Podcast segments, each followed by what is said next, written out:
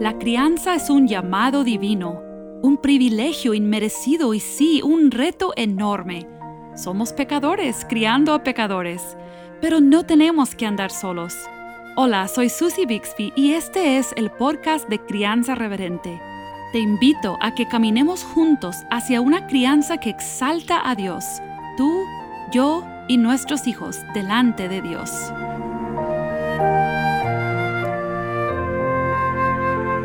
Aquí en Crianza Reverente esta temporada estamos contemplando el hermoso plan del Creador al establecer la existencia de la maternidad, preservarla a pesar del pecado y usarla en ese plan de redención que nos extiende gracia a las madres y nos capacita para ser canales de gracia y vida a las demás.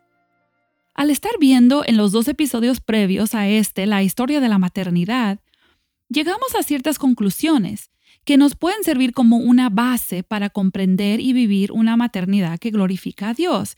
Y solamente voy a como repetir solamente estas tres conclusiones para poder entonces seguir con este tema, construir sobre este fundamento. Primero dijimos que Dios tiene autoridad y preeminencia sobre la maternidad porque Él es creador, diseñador y sustentador de vida. Y entonces también creemos por eso que la definición de Dios de la maternidad es la única válida.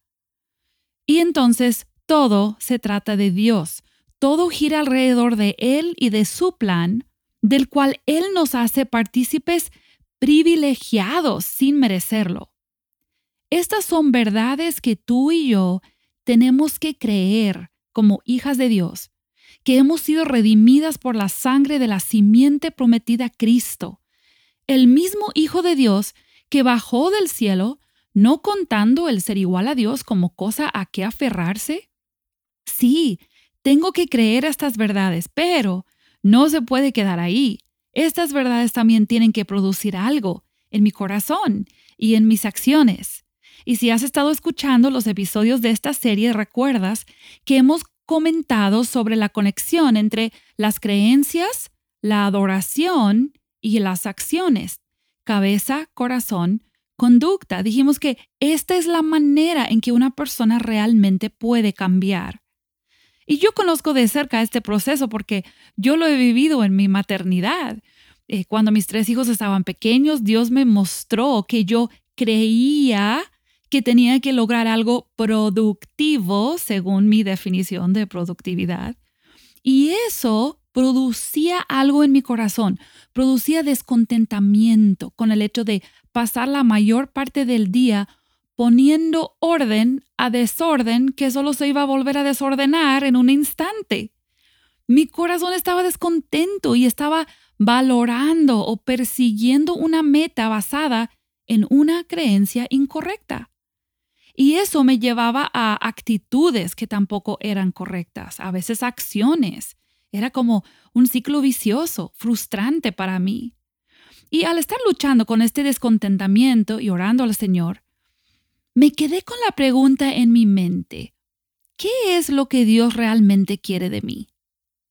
¿Tendré yo una idea acertada acerca de mi maternidad y el valor de ella?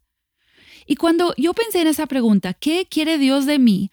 Vino a mi mente así, sin solicitarlo, una conversación que Jesús tuvo con algunas personas que supuestamente eran personas muy piadosas.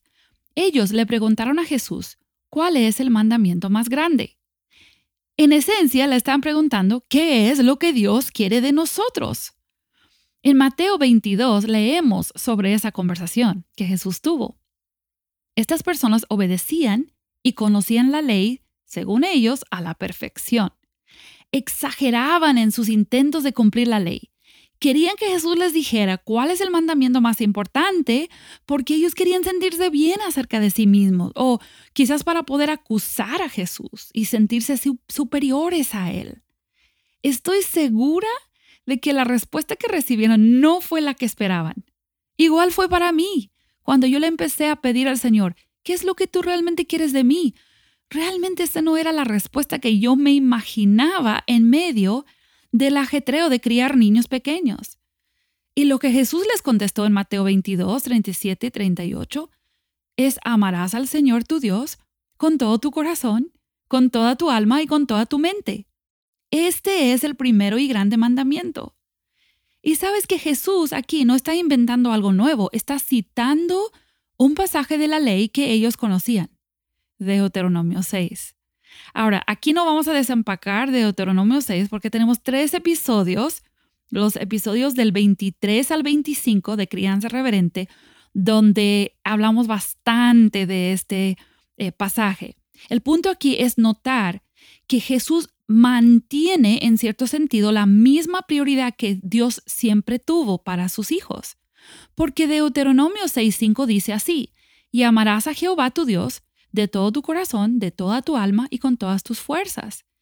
Y si consideramos un poco el contexto de ese versículo, el versículo anterior, el 4, dice, Oye Israel, Jehová nuestro Dios, Jehová uno es. Esa frase, Jehová uno es, es una verdad que ellos tenían que creer. Primero, Jehová es el único Dios. Y en base a esa verdad, ¿cómo es que el corazón responde? amando a Dios con todo el corazón. Y entonces, si seguimos y si leyéramos los famosos versículos 6 al 9, que son como de crianza, ¿no? Que, que los padres deben repetir la palabra de Dios en toda situación de vida porque primero tienen esa palabra sobre su corazón, vemos que estos padres que creen la verdad acerca de Dios responden en adoración genuina, amando a Dios con todo su corazón y sus acciones reflejan esa verdad y esa adoración. La obediencia entonces es el resultado. Si siguiéramos leyendo, encontraríamos que la advertencia que viene más adelante en este pasaje dice que deben cuidar de no olvidarse de Jehová e ir en pos de dioses ajenos a su alrededor.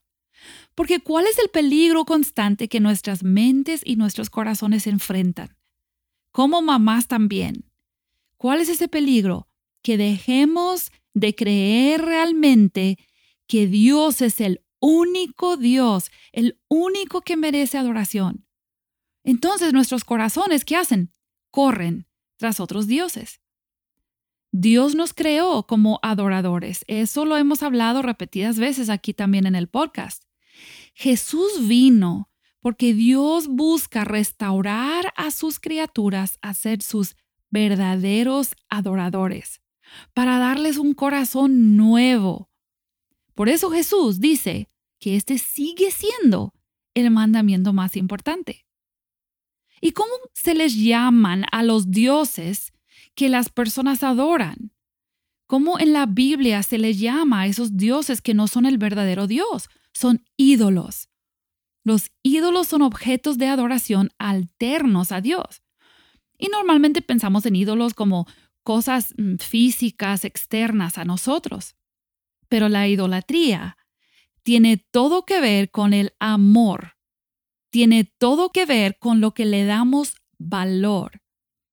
Y hay dos historias de mujeres en el Antiguo Testamento que son historias similares pero contrastantes. Y quiero que las consideremos juntas porque nos van a ayudar a entender mejor cómo funcionan nuestros corazones como madres en el particular. Estas dos mujeres tenían en común un gran deseo. La primera la encontramos en Génesis y ella se llama Raquel. Su historia comienza en el capítulo 29 y termina por ahí del capítulo 35 y yo creo que probablemente tú conoces algo de la historia de Raquel, pero vamos a repasar algunos detalles. Eh, aunque pudiera parecer un poco fuera de orden, primero quiero eh, señalarte algo que sucede, aparece en el capítulo 31. Ahora, recuerda que Raquel y su hermana Lea están casados con el mismo hombre, Jacob y él trabaja para su suegro Labán. Y después de años de estar allí trabajando, Jacob decide que es tiempo de regresar a su tierra y se quiere ir de manera apresurada y secreta, sin que Labán se entere.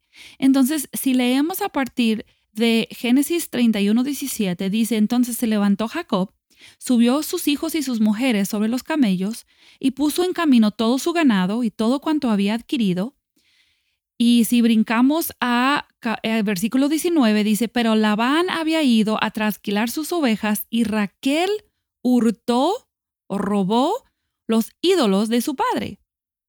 ¿Qué? Raquel está casada con el nieto de Abraham y ella es la primera persona que se menciona en la Biblia con ídolos. Pudiéramos decir que fue la primera idólatra, pero probablemente lo aprendió de su papá. Pero en la Biblia, ella es la primera que se menciona con ídolos.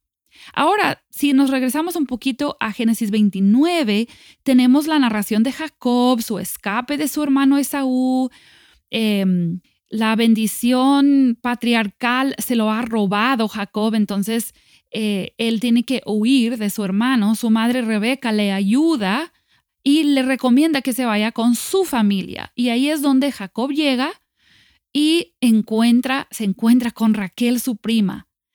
La familia de su tío Labán lo recibe con gozo y su tío le pregunta cuál sería su salario. Y el pasaje dice que Raquel era de lindo semblante y hermoso parecer, pero su hermana pues no tanto. Y Jacob amó a Raquel tanto que trabajó siete años por ella porque no tenía con qué pagar dote y le parecieron como pocos días. Luego su tío le engañó, le dio a su hermana Lea y le hizo trabajar otros siete años y, y se le hizo muy poco, muy ligera la carga porque estaba tan enamorada de Raquel. Entonces tú ponte en el lugar de Raquel. Esta es su situación actual. Es hermosa, tiene un esposo completamente enamorado de ella y es evidente en estos pasajes que la familia no sufría económicamente, pero Raquel quería algo más. ¿Qué quería Raquel? Génesis 31 dice, Viendo Raquel que no daba hijos a Jacob, tuvo envidia de su hermana y decía a Jacob, dame hijos, o si no, me muero. ¿Qué podemos conocer en este versículo corto de las creencias de Raquel? ¿Quién cree Raquel que controla la vida? De hecho, sabemos por la respuesta de Jacob que e, es evidente lo que ella creía. Dice Jacob, ¿soy yo acaso Dios que te impidió el fruto de tu vientre? ¿Y qué aprendemos sobre su corazón en estos versículos? ¿Qué motivación impulsaba el deseo desesperado de Raquel de tener hijos? Su envidia de su hermana. ¿Y cuál es el peso que le está dando a este deseo? ¿Cuál es el objeto de su confianza? Sabes, los ídolos toman un lugar como de un dios, porque llegan a ser objetos de nuestra confianza. Ella dice, dame eso o me muero. Puede parecer un simple deseo, pero la idolatría siempre comienza con un deseo. Y la idolatría, o sea, la adoración mal dirigida, continúa, sigue, incluso después de que se cumpla el deseo porque sabes que los deseos cumplidos nunca satisfacen del todo. En Génesis 30, versículo 24, leemos que Dios le dio un hijo a Raquel, le cumplió su deseo. ¿Y sabes cuál nombre le puso Raquel a, su bebé? Le puso el nombre José, que es un nombre muy famoso, pero ¿sabes qué significa? El mismo texto lo dice. Añádeme Jehová otro hijo. Apenas había nacido y ya le estaba pidiendo otro. Es una gran mentira del enemigo, que si solo consigo tal cosa seré feliz. Entonces vemos que Raquel, antes de robar los ídolos de su papá más adelante, ya es idólatra. Su deseo de tener hijos como su hermana Lea llegó a ser lo más importante en su vida. Era algo que ella creía que necesitaba y así volvió su Dios. La idolatría, o como dijimos, la adoración mal dirigida, resulta también eventualmente en pecados habituados y extremos. Vamos a ver más adelante que sí, Raquel llegó a robarle a su papá, llegó a engañar a su esposo y llegó a poner a su familia en peligro. Qué ironía la que deseaba y anhelaba familia pone en peligro a su familia. Pero la ironía más trágica en la vida de Raquel la vemos al final de su vida. En Génesis 35 leemos sobre cómo termina la vida de Raquel. Cuando Dios le dio su segundo hijo, ella muere en tristeza y lo sabemos porque el nombre que le pone muriéndose a ese bebé es Benónil, hijo de mis lágrimas o de mi dolor. Lo que Raquel creía que le traería gozo, le trajo la muerte. La que dijo, dame hijos o me muero, murió dando a luz a su hijo. La adoración, mi hermana, mal dirigida lleva a la muerte. ¿Y sabes lo que más me asusta de esta historia de Raquel? Su deseo en sí fue un deseo bueno y natural. Desear y esperar tener hijos después de casarse es normal, es natural. De hecho, es bueno si alguien no deseara tener hijos. Posiblemente diríamos que, que, que no está bien. Un ídolo es cualquier cosa que tú miras y digas, si tengo eso, entonces mi vida tendrá significado. La palabra que describe la relación que tienes así con algo o con alguien es adoración. Para Raquel, el tener hijos llegó a ser el objeto de su adoración, motivada por envidia y llevándola a comportamientos extremos y dañinos. Pero ahora consideremos a otra mujer en el Antiguo Testamento que también tenía un anhelo por tener un hijo. También compartía la casa con otra esposa que era muy fértil. También tenía un esposo que la amaba y que le daba trato preferencial. Leemos de esta mujer en 1 Samuel 1 y ella se llama Ana. Seguramente has escuchado esta historia y la voy a, resumir. Tenemos a este hombre que se llama Elcana, tenía dos mujeres, uno se llamaba Ana, la otra Penina. Penina tenía hijos, Ana no los tenía. Y todos los años esta familia subía a adorar a Jehová. Subía a Silo, donde estaba Elí, y cuando llegaban ahí ofrecían sacrificios, y el, el Cana le daba una doble porción a Ana porque la amaba tanto. Pero a Ana su rival la irritaba, la entristecía, porque Jehová no le había concedido tener hijos. Entonces, cada año cuando subían a la casa de Jehová, Ana lloraba y no comía.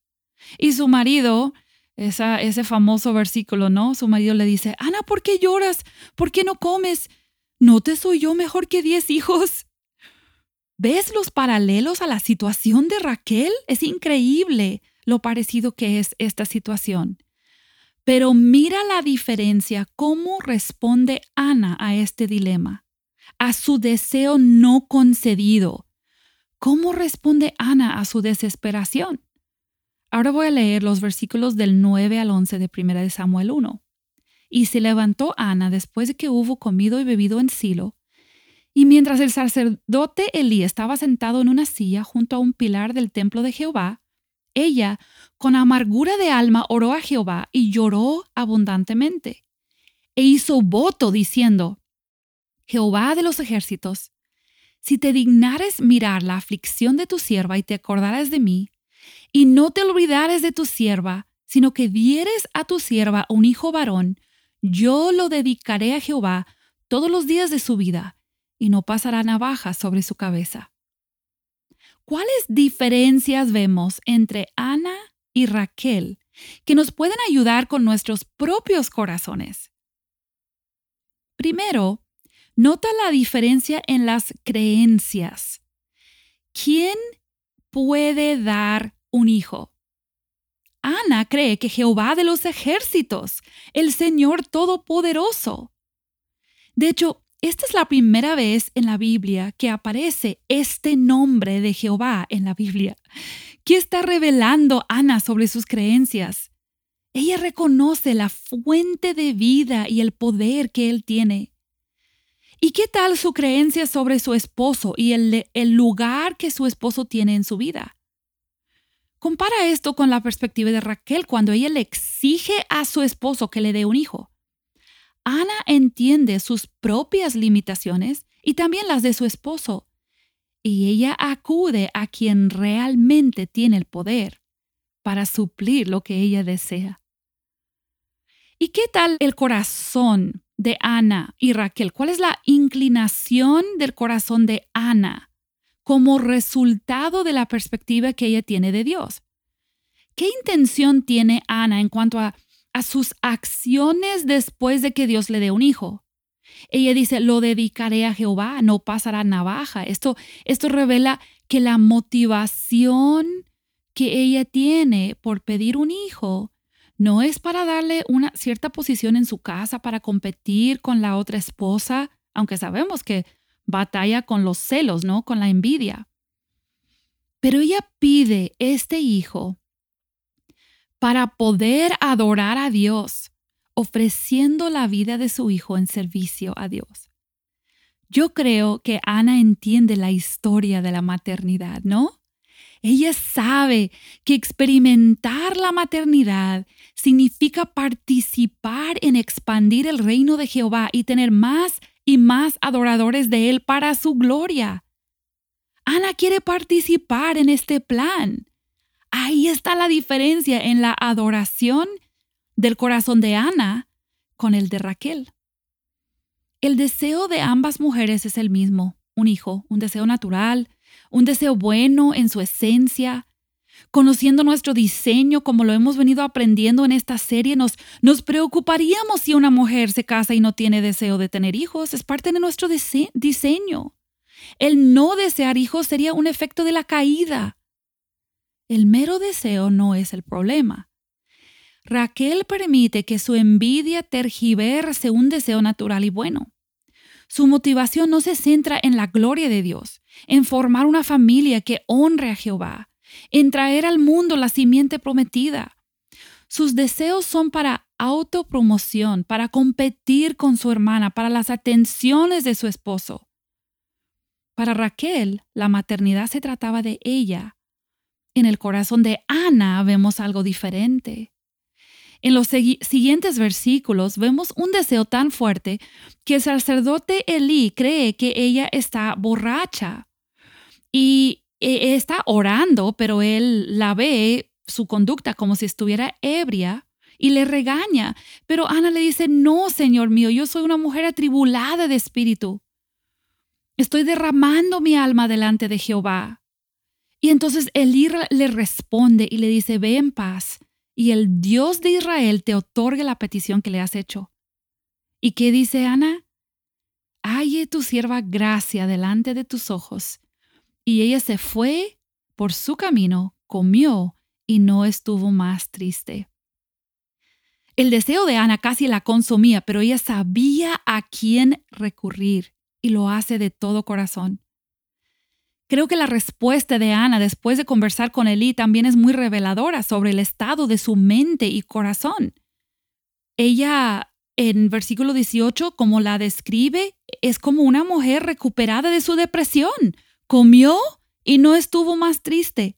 El punto es que su corazón siguió confiando en Jehová y esa confianza se ve en sus acciones externas. Levantándose de mañana, adoraron delante de Jehová y volvieron y fueron a su casa en Ramá. Y el Cana se llegó a Ana su mujer, y Jehová se acordó de ella. Aconteció que al cumplirse el tiempo, después de haber concebido Ana, dio a luz un hijo y le puso por nombre Samuel, diciendo, por cuanto lo pedí a Jehová.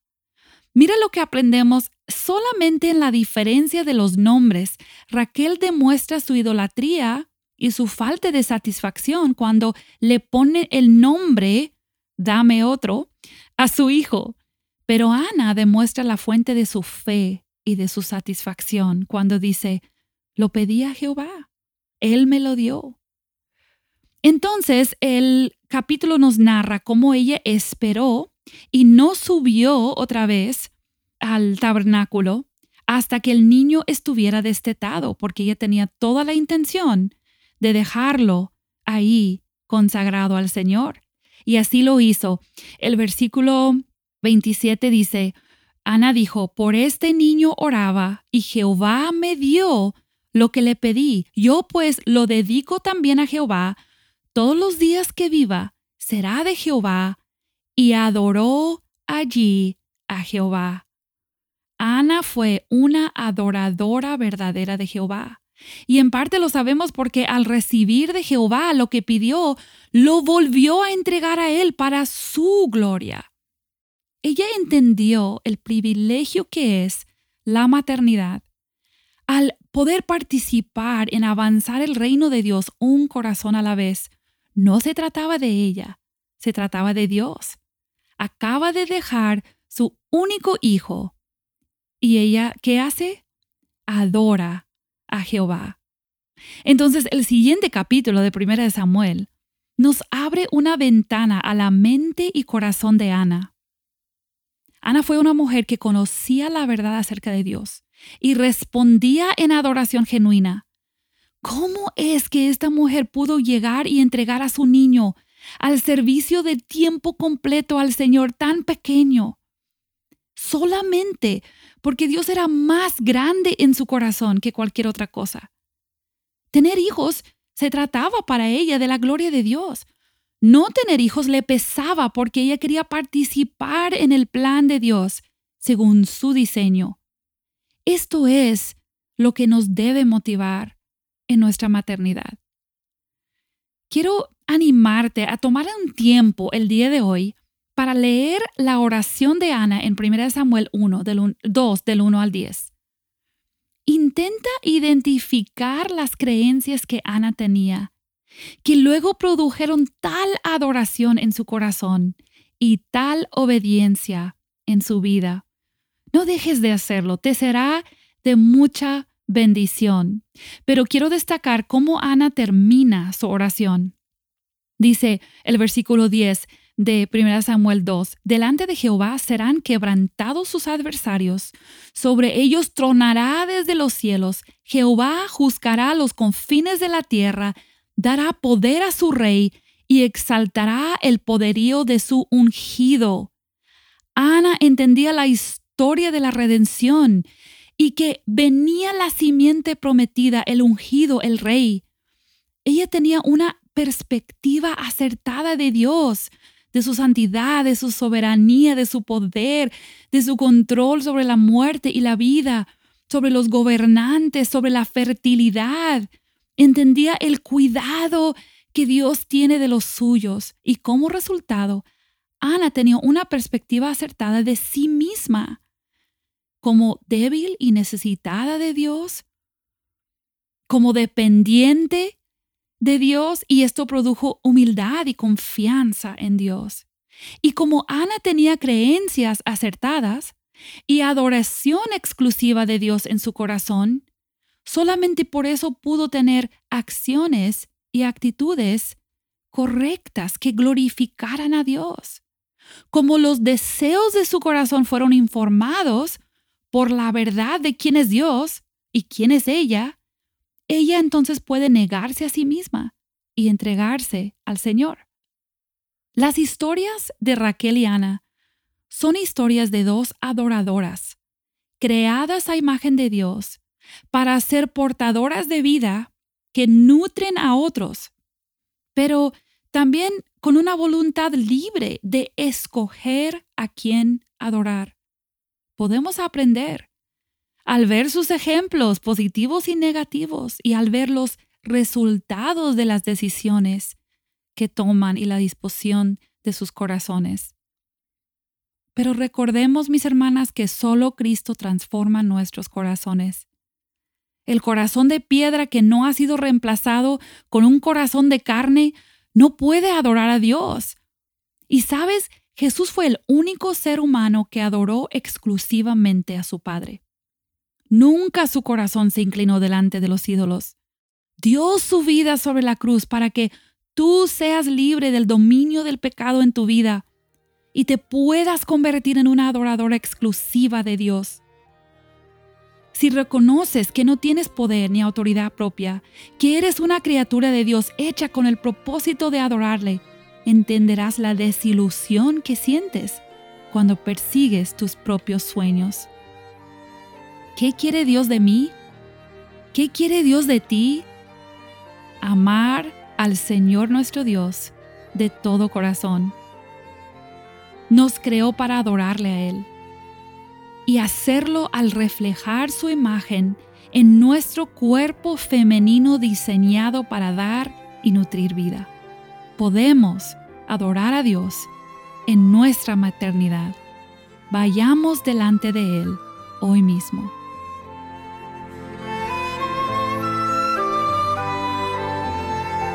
Acabas de escuchar el podcast Crianza Reverente para escuchar más episodios, leer la transcripción o conocer nuestro blog, entra a la página crianzareverente.com o síguenos en Facebook o Instagram para que no te pierdas ningún recurso.